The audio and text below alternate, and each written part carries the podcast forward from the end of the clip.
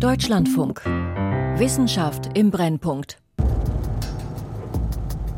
Hello, good afternoon, and welcome to what we hope will be an historic event. We are here to witness a world first. This will be the first time a burger made with cultured beef has been cooked and tasted.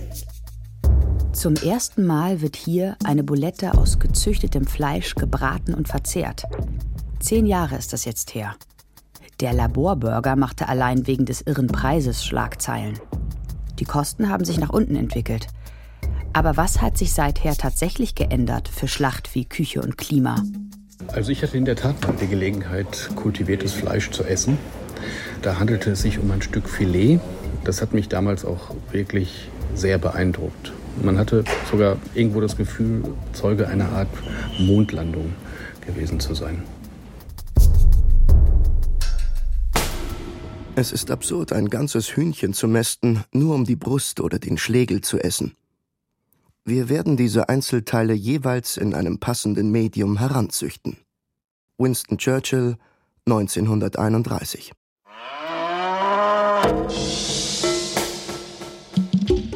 Fleisch ohne Tier. Vom Laborburger zur Bulette für alle. Von Volkart Wildermuth.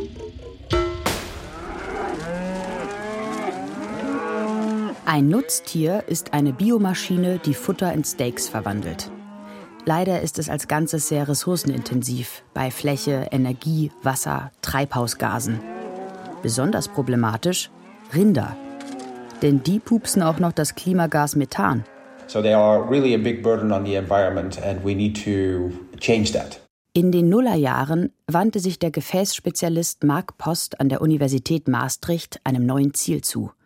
Mit seiner Expertise, der Zellzucht, wollte er das umweltschädliche Rind aus der Gleichung der Fleischproduktion quasi herauskürzen.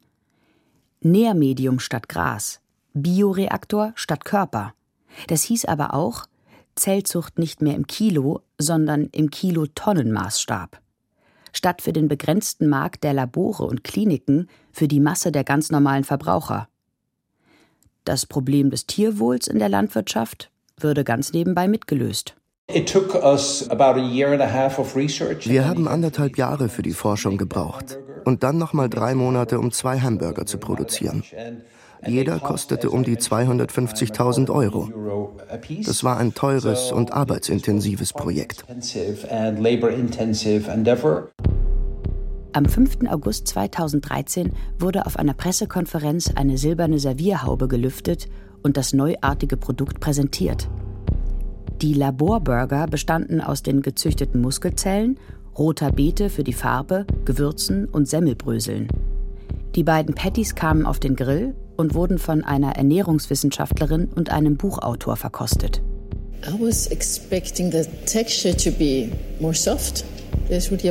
Ich hatte ihn mir weicher vorgestellt.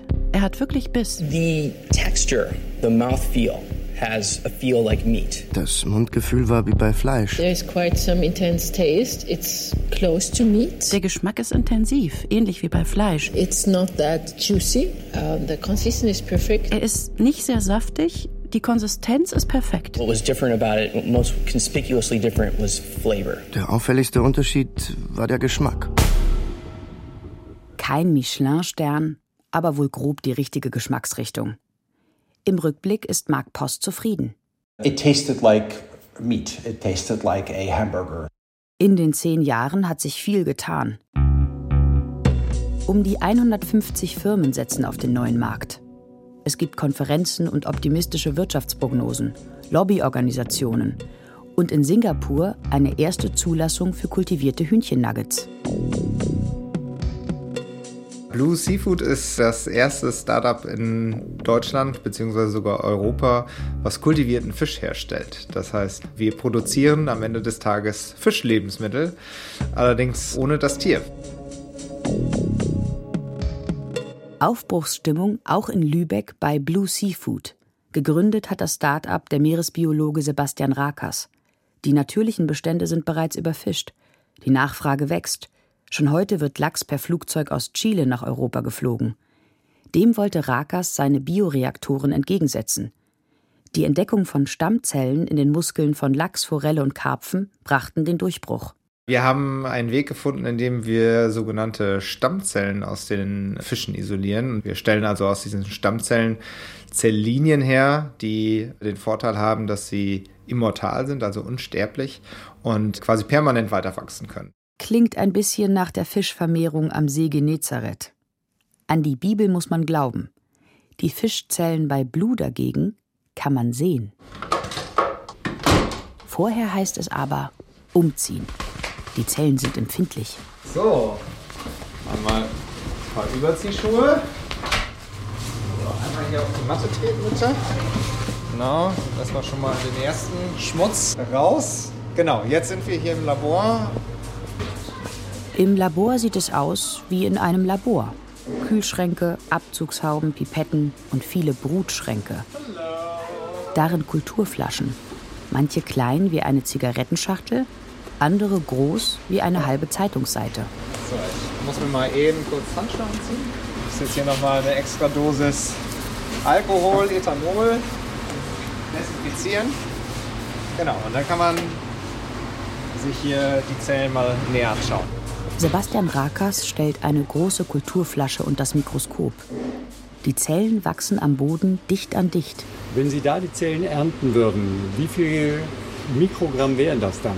Genaue Zahlen kann ich Ihnen da gar nicht sagen. Aber es reicht noch nicht für ein Fischbällchen. Es reicht schon für ein Fischbällchen, aber es sind tatsächlich sehr wenige Gramm. Mehr ist nicht drin, solange die Zellen nur an den Wänden wachsen. Deshalb werden sie umgesetzt. Wenn wir die, die Zellen ernten müssen, also dann müssen wir tatsächlich diese großen Flaschen klopfen, damit sich die Zellen auch gut von der Oberfläche wieder ablösen. Die Zellen kommen in ein 3 Liter Glasgefäß, einen Bioreaktor. Hier setzen sich die Zellen nicht mehr an den Wänden fest, stattdessen haften sie aneinander, bilden kleine Klümpchen frei im Nährmedium. Zuleitungen versorgen sie mit Zucker, Aminosäuren und Fettsäuren, aber auch mit Vitaminen und Mineralstoffen. Wir haben hier Möglichkeiten, gewisse Bereiche zuzudosieren, dass die Zellen sich weiter sehr, sehr glücklich fühlen. Und wachsen, wachsen, wachsen. Reine Muskelzellen, ohne Gräten oder Schuppen. Unsere Zellen verdoppeln sich derzeit alle 38 Stunden roundabout. Was für uns wichtig ist, wir schöpfen regelmäßig diese Zellbiomasse ab, um dann den nächsten Schritt zu gehen für unsere Produktentwickler. Das heißt, man kann sich das vorstellen wie eine sehr weiche, homogene Zellbiomasse. Und die kommt jetzt erstmal bei minus 80 Grad in den Kühlschrank. Bioreaktoren liefern Zellmasse. Das können inzwischen viele Unternehmen. Blue, genauso wie Finless Foods, Wildtype oder Blue Nalu, produzieren Fischzellen. Mosa Meat, Ale Farms oder Good Meat, die von Rind oder Huhn. Um ein Gewebe zu bilden, müssen sich die Zellen ausrichten, zusammenlagern und zu Fasern verschmelzen. Aber auch Muskelfasern sind noch kein Muskelfleisch, so Mark Post, der inzwischen mit dem Unternehmen Mosa Meat einer der Marktführer ist. In order to um das volle Fleischgefühl zu bekommen, braucht man Fett. Das ist wichtig für Geschmack, Kochverhalten und Mundgefühl. Das ist ein anderer Zelltyp. Es braucht etwas andere Methoden, aber wir waren ziemlich erfolgreich. Wir können Fettgewebe erzeugen, das von dem natürlichen kaum zu unterscheiden ist. Mosa Meat und viele andere Hersteller können inzwischen millimetergroße Stückchen Muskel- oder Fettgewebe erzeugen. Kein Steak, aber ein passendes Ausgangsmaterial für die Lebensmittelindustrie. Die kann daraus Hamburger, Fischbällchen oder Hühnchennuggets formen. The information that we received uh, yesterday from a two Michelin star chef, he was very happy with the result. Wir haben kürzlich mit einem Sternekoch gesprochen. Er war sehr zufrieden mit dem Ergebnis. Aber um ehrlich zu sein, im direkten Vergleich mit einem normalen Hamburger sieht man den Unterschied. Aber was den Geschmack betrifft, können wir das besser als der Durchschnittsburger.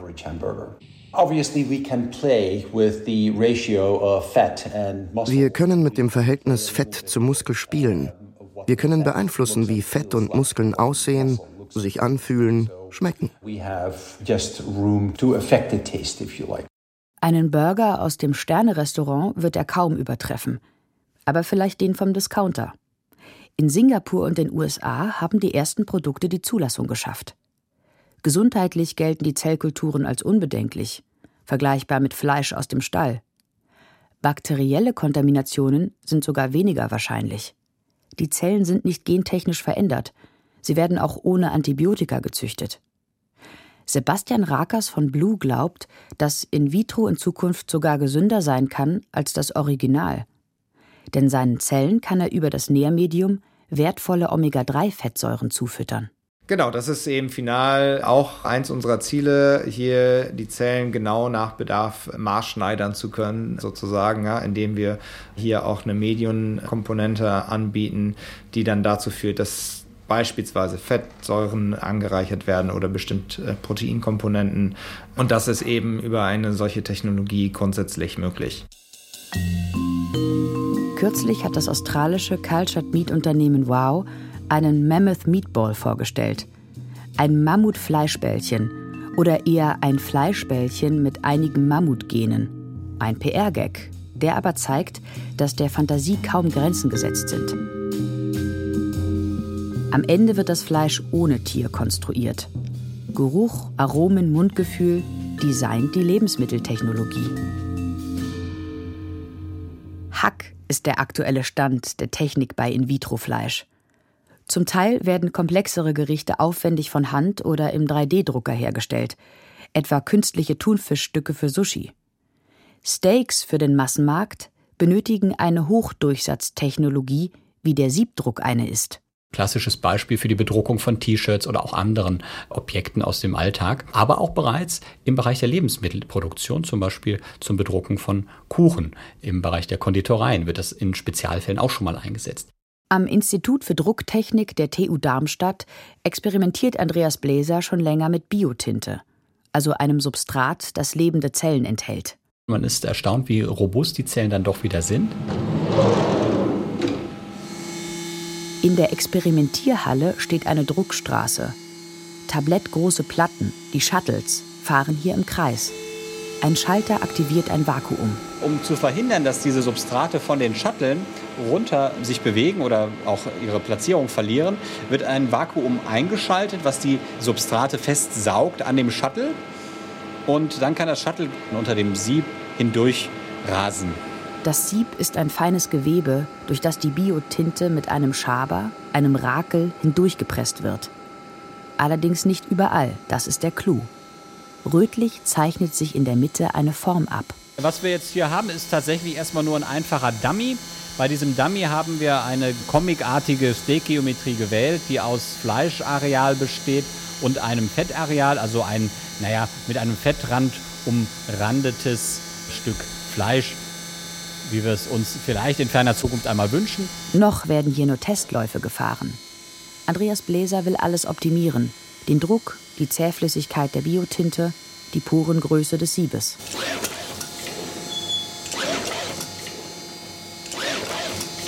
Wir haben gerade gehört, wie hier drei Shuttle hintereinander in relativ kurzer Zeit eben bedruckt worden sind. Dazu sind die Shuttle unter dem Sieb stehen geblieben der Rakel, der dann die Flüssigkeit über das Sieb bewegt, ist in Gang gesetzt worden und dann konnte das Druckbild auf das Substrat übertragen werden. Zu sehen ist nicht viel. Die Schicht ist zu dünn. Wo Muskel ist oder Fett, schwer zu sagen. Ein unsichtbares Steak. Später sollen viele Schichten übereinander gedruckt werden. Vielleicht sogar in verschiedenen Umrissen, damit die In-vitro-Variante nicht so aussieht wie Fleisch von der Stange. Einer Metzgerin würde an der Druckstraße von Andreas Bläser vorerst nichts bekannt vorkommen. Ab wann würden Sie es als Fleisch definieren? Ist es bereits eine gedruckte Zellkultur, die einfach nur die Form oder die Geometrie hat eines Stück Fleisches? Dann würde ich sagen, da ist man schon auf einem sehr, sehr guten Weg.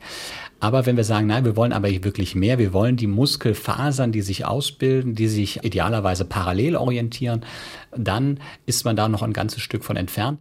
Aber auch da kann die Drucktechnik helfen druckt man in einem ersten Schritt Strukturen aus parallelen Pflanzenfasern, orientieren sich die Muskelzellen aus dem zweiten Druckvorgang daran und werden angeregt, sich tatsächlich zu Muskelfasern zusammenzulegen. Es gibt auch Experimente, bei denen an gezüchteten Muskelfasern gezogen oder elektrisch stimuliert wird, um den Muskelaufbau im Körper nachzuahmen. Aber mit den Tricks der Lebensmitteltechnologie lässt sich ein gedrucktes Steak vermutlich auch ohne Training optimieren. An der Kühltheke entscheidet sowieso der Preis. Der erste Burger von Mark Post hat noch Hunderttausende gekostet. Inzwischen ist die Produktion von kultiviertem Fleisch billiger geworden und überraschenderweise gleichzeitig tierfreundlicher. Früher wurden Zellen meist mit Serum aus ungeborenen Kälbern gefüttert. Heute gibt es gentechnisch maßgeschneiderte Wachstumsfaktoren. Sebastian Rakas. Bislang war es ja eher so, dass so Wachstumsfaktoren nur für die akademische Forschung interessant waren. Die wurden in kleinen Mengen hergestellt, deswegen war das Ganze so teuer. Jetzt haben wir einen Skalierungseffekt durch die erhöhte Nachfrage aus diesem neuen, sich auch noch weiterentwickelnden Industriezweig. Und wir sehen jetzt schon, dass die Kosten für dieses Medium stark runtergehen. Auch weil sich die Großen der Branche für den neuen Markt zu interessieren beginnen. Konzerne und Start-ups. Das passt für Frederik Berkermann gut zusammen. Er ist bei Merck in Darmstadt Leiter des Cultured Meat Programms. Ich glaube, wir werden als Partner wahrgenommen, äh, weil wir natürlich auch andere Möglichkeiten haben. Unser Life Science spielt dort eine große Rolle. Unsere Qualitätssicherung ist ganz stark involviert. Wir haben Gespräche mit den Kunden zusammen, mit unseren regulatorischen Experten, weil wir hier ganz andere Möglichkeiten haben, um, um dort zu unterstützen. Es geht nicht nur um das Know-how für den Umgang mit den Zulassungsbehörden. Merck produziert schon lange Zellkulturmedien für die Pharmaindustrie. Im Bereich Lebensmittel sind die Anforderungen nicht ganz so hoch. Auch wegen der Liefermengen kostet der Liter Nährmedium nicht mehr um die 100, sondern nur noch einen Euro. Ein Unternehmen wie Goodmeat, das seit 2020 in Singapur kultivierte Hühnchennuggets verkaufen darf, sollte also durchstarten können. Doch so einfach ist es dann offenbar doch nicht, wie Andreas Bläser feststellen musste. Ich bin gerade dieses Jahr erst im Januar in Singapur gewesen mit dem Vorhaben, mit dem festen Vorhaben, es auch dort vor Ort zu probieren. Aber leider, leider war die Produktionskapazität nicht da, dass der Markt vollständig bedient werden kann. Und ich habe wirklich mehrere Tage alle Restaurants und auch, äh, es gibt eine Metzgerei mittlerweile, die es auch anbietet, dieses kultivierte Fleisch. Aber alle hatten kein Material oder kein Fleisch mehr auf Lager, sodass ich am Ende, ohne es probieren zu können, wieder zurückgefahren bin. Nach wie vor ist es so, dass die Zellen noch nicht in großen Mengen produziert werden können. Das heißt, auch selbst die Frontrunner-Firmen wie Upside oder Goodmeat produzieren in 2000 Liter Fermentern. Das heißt, hier ist der Weg noch klar, den es noch zu nehmen gilt, nämlich weiter hoch zu skalieren. Der Schritt vom Labor in die Pilotanlage ist schwierig. Noch mehr Hürden gibt es beim Übergang in die Großproduktion. Ein wissenschaftlicher Artikel hat einmal durchgerechnet, welche Ressourcen benötigt werden, um einen relevanten Anteil der Tierzucht durch kultiviertes Fleisch zu ersetzen. Fazit unter anderem: Es gibt weltweit gar nicht genug Bioreaktoren. Yeah, that's it's kind of a silly argument, no? Uh, there aren't enough bioreactors. Then you you build more bioreactors. Das ist lächerlich. Wenn man mehr Bioreaktoren braucht, dann baut man sie eben. Mark Post von Mosa Meat. It does require a big effort to increase the fermentation capacity in the world. Es bedarf großer Anstrengungen. Wir müssen die weltweite Bioreaktorkapazität verdoppeln. Aber auf der anderen Seite braucht es dann eine Milliarde Kühe weniger, weniger Weidefläche, weniger Soja für das Futter. So betrachtet ist die Investition in Bioreaktoren gerechtfertigt. So against that benefit, I think the investment in bioreactors is justifiable. Merck engagiert sich auch im Bereich Bioreaktoren. Dabei geht es nicht nur um Upscaling. Momentan ist auch die Diskussion eher fokussiert in die Richtung, brauchen wir wenig große Reaktoren oder vielleicht viele kleinere Reaktoren, die vielleicht auch regional verteilt sind. Da ist, glaube ich, die Diskussion im Gange in der Industrie. Da gibt es noch keine eindeutige Tendenz. Die Europäische Kommission hat Forschung betrieben und sagt, dass bis 2040 etwa 5 Prozent der Landwirte zelluläre Landwirte sein werden. Florentine Zieglowski hat Respect Farms mitgegründet. Eine Initiative, die das kultivierte Fleisch den Bauern schmackhaft machen will. Nicht auf dem Grill, sondern im Betrieb. Wir sind weltweit mit unserem Konzept einzigartig Man kann sich das vorstellen wie beim Bierbrauen. Ich bin in den Niederlanden, es gibt Heineken, es gibt aber auch kleinere Brauereien, lokale Brauereien, dezentrale Brauereien, die auch profitabel sind, die KonsumentInnen lieben und die ja eine gewisse Diversität für den Konsumenten darstellen und das macht das Ganze attraktiver für die gesamte Gesellschaft. Die Landwirte haben Erfahrung mit Hygiene, sie halten Tiere, um ab und zu für Stammzellnachschub zu sorgen, sind Experten für Lebensmittel und verfügen dank Biogas auch über eigene Energie. Also sind einige Bausteine, die in der Lebensmittelproduktion an sich vorteilhaft sind und letztlich ist kultiviertes Fleisch auch einfach nur Fleisch. Trotz dieser Argumente fremdeln die meisten Landwirte mit dem In-vitro-Fleisch, hat eine Umfrage ergeben. Nur eine engagierte Minderheit sieht hier ein neues Geschäftsfeld, wenn denn Bauernhof und Bioreaktor wirklich zusammenpassen. Eine Machbarkeitsstudie läuft. Wenn alles gut geht, wird schon 2024 eine Pilotfarm kultiviertes Fleisch auf dem Dorf produzieren. Und dann vielleicht bald in vielen Dörfern. Eine schnelle Skalierung und das schnell auf den Markt zu bringen und umzusetzen, ist im dezentralen Modell momentan einfacher, einfach weil es näher dran ist, als ein 250.000 Liter Bioreaktor, sag ich mal.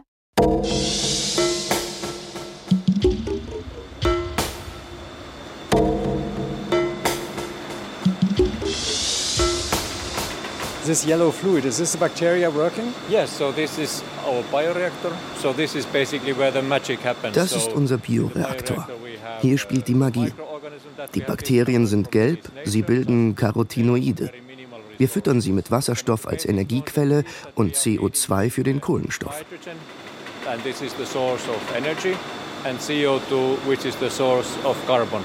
Eine ehemalige Werkstatt am Stadtrand von Helsinki. Hier will das Start-up Solar Foods mit ihrer Form der zellulären Landwirtschaft die Ernährung revolutionieren. So this comes down to energy efficiency. So what is the most efficient way of converting solar radiation to edible calories? Es geht um Energieeffizienz.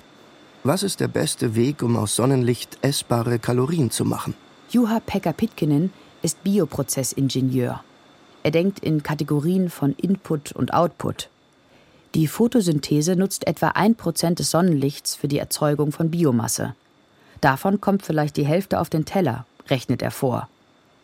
Die gelben Bakterien aus den Sümpfen Finnlands bieten hier eine Abkürzung. This kind of bacterial food production, so this can be 10 times more energy efficient than Wenn wir Nahrung mit Hilfe dieser Bakterien herstellen, sind wir zehnmal effektiver als Pflanzen. Solarpaneele verwandeln das Licht in Strom. Damit wird Wasserstoff erzeugt und der ist das Futter für die Bakterien. Die Energieeffizienz des ganzen Prozesses liegt um die 5 Prozent. Das ist die Vision von Solar Foods. Protein aus Luft, Wasser und Strom. Okay, und dann noch etwas Stickstoff und eine Prise Spurenelemente, um die gelben Bakterien bei Laune zu halten. So this is 200 liters operational volume and uh, now at the moment we are building the uh, das ist ein 200-Liter-Reaktor. Wir bauen gerade eine kommerzielle Fabrik. Die wird 100 mal größer sein, 20.000 Liter. Aber hier produzieren wir jeden Tag ein Kilo Trockenmasse, sieben Kilo die Woche.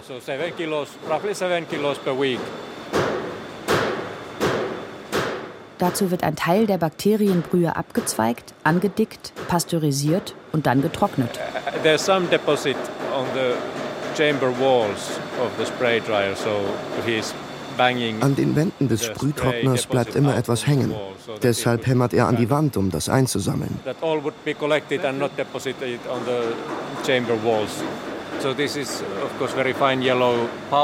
Das ist ein sehr feines gelbes Pulver. Es enthält um die 70 Prozent Eiweiß, 8 Prozent Fettsäuren, Ballaststoffe, Mineralien und Vitamine.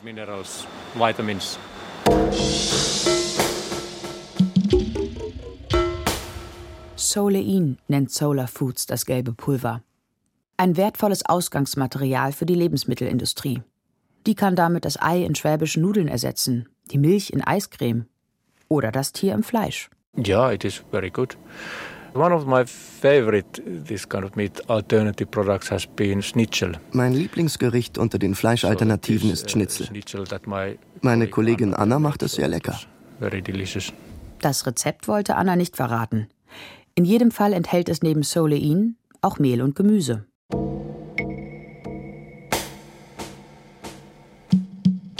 Geschmack bei gutem Gewissen lautet das Versprechen aller In-vitro-Unternehmen zu ihren Fleischalternativen. Weniger Treibhausgase, weniger Landverbrauch, weniger Wassernutzung. Das klingt gut. Und es gibt auch eine ganze Reihe Studien, die dem Sektor eine grüne Umweltbilanz bescheinigen. Genau genommen können wir das noch nicht sicher sagen, ob das plausibel oder nicht ist. Die Landschaftsökologin Anne Klatt vom Umweltbundesamt in Leipzig war 2020 an der Studie Fleisch der Zukunft beteiligt. Es gibt wissenschaftliche Indizien, die halt zeigen, gerade im Vergleich zur Produktion von herkömmlichen Rindfleisch, dass es erhebliche Entlastungspotenziale in Bezug auf die Landnutzung und Treibhausgase gibt. Rinder brauchen viel Futter, also große Weiden oder große Sojafelder. Vor allem produzieren sie Methan, ein potentes Treibhausgas. Für Mark Post ein wichtiger Grund, Mosamid gerade auf Muskelzellen vom Rind zu fokussieren. Der ökologische Fußabdruck von Schweinen oder Hühnern ist deutlich kleiner. Entsprechend geringer sind dann auch die Vorteile von kultiviertem Schweineburger oder Chicken Nuggets. Das ist aber nur ein Vorbehalt von Anne Klatt. Zum anderen ist halt auch immer ganz wichtig im Kopf zu behalten, dass das halt noch sogenannte antizipatorische Lebenszyklusanalysen sind. Das heißt, man muss jetzt Annahmen auf Basis von Daten aus Pilotanlagen im kleinen Maßstab, muss man Annahmen dazu machen, wie das wäre, wenn man das jetzt hochskalieren würde. Das Umweltbundesamt sagt klar, aus ökologischer Sicht ist die beste Lösung, generell weniger Fleisch zu essen. Mark Post kennt diese Analysen. Aber auf vegetarische Gerichte umzuschwenken, sagt er, sei eben nicht für jeden eine Option. Das ist hart. Das kann ich bestätigen. Das kultivierte Fleisch soll uns erlauben, weiterzumachen wie gewohnt, nur ohne die negativen Folgen für Klima, Tierwohl und Ressourcen.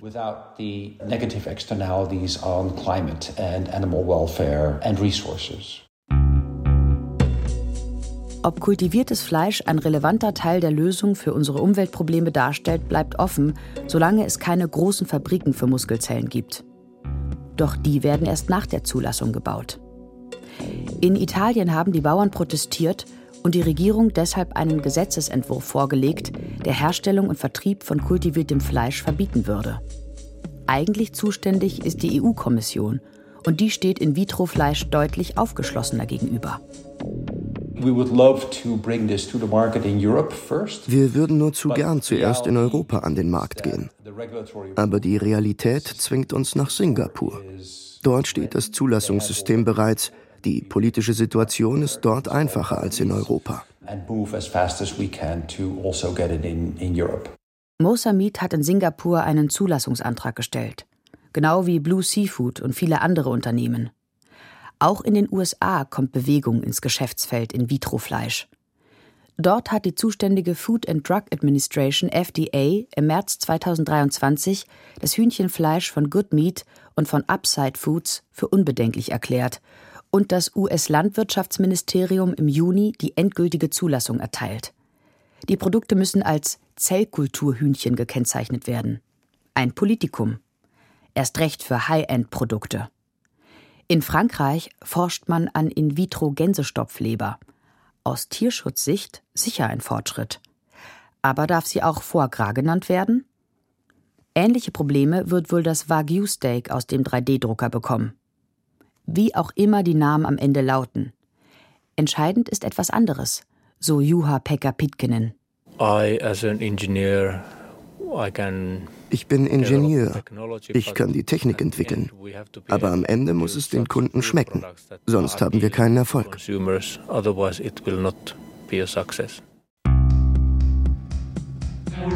Zehn Jahre ist es her, dass Mark Post den ersten Laborburger der Öffentlichkeit präsentiert hat.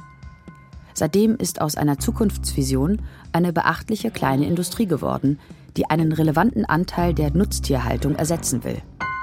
Ob das gelingt, muss sich zeigen. Noch einmal zehn Jahre in die Zukunft gedacht. Wird kultiviertes Fleisch einen relevanten Marktanteil erzielen und der In-vitro-Burger in jedem Supermarkt zu finden sein? I surely hope so. and, and I think we should all hope so because we, again, need a, a solution to the problem of ever increasing demand for meat. Das hoffe ich. Und das sollten wir alle hoffen. Denn wir brauchen eine Lösung für die ständig steigende Nachfrage nach Fleisch. Wenn der Preis und die Qualität stimmen, dann werden die Leute zugreifen und es wird eine Massenware sein wie heute Fleisch.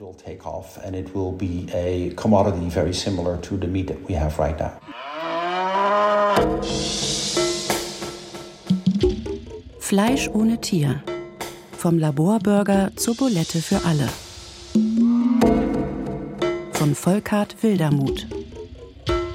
Es sprachen Lisa Hirdiner, Robert Frank, Nina Ernst. Ton Andreas Stoffels. Regie Friederike Bigger. Redaktion Christiane Knoll. Eine Produktion des Deutschlandfunks 2023.